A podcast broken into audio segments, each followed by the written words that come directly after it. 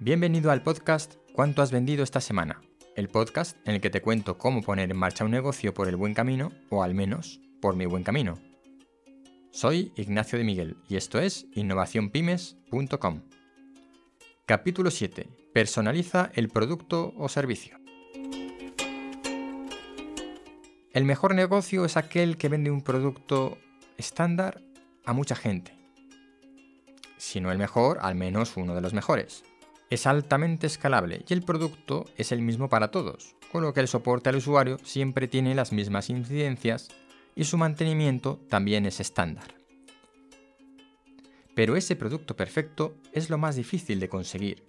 Si lo que tenemos es un servicio, entonces las cosas se complican aún más y de tu descripción general de servicio surgen todo tipo de variantes y de personalizaciones diferentes para cada cliente con las consecuentes diferencias en el soporte y mantenimiento.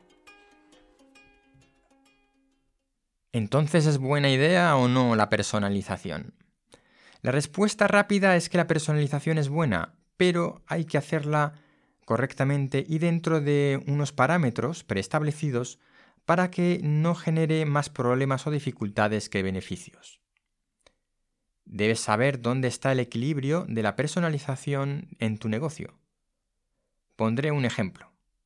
Agenciapodcast.com, mi último proyecto que ofrece podcasting para empresas llave en mano. Se trata de un servicio basado en recursos humanos. La forma de hacerlo escalable ha sido, en este caso, ofrecer un paquete cerrado con un servicio determinado a un precio fijo. Y determinadas tareas de esos paquetes de servicio, automatizarlas o ayudarnos de una herramienta, en este caso una herramienta propia, para elaborar los guiones, incluso para elaborar los guiones de forma colaborativa con el cliente. Pero somos conscientes de que como todo servicio requiere adaptarse a las necesidades específicas de los clientes. Por tanto, hay una serie de parámetros que son personalizables, no cualquier cosa, solamente esos parámetros que están controlados en cuanto a costes de puesta en marcha y gestión. Además, internamente tenemos establecido un precio por unidad de trabajo que nos sirve para presupuestar esta personalización sin riesgo a equivocarnos. Si personalizas, aportas valor añadido. El valor añadido es la clave de la fidelización de clientes.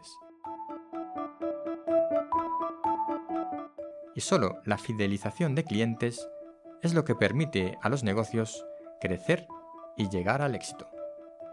Hasta aquí el capítulo de hoy de cuánto has vendido esta semana. Soy Ignacio de Miguel y esto es innovacionpymes.com. Hasta la semana que viene. Gracias.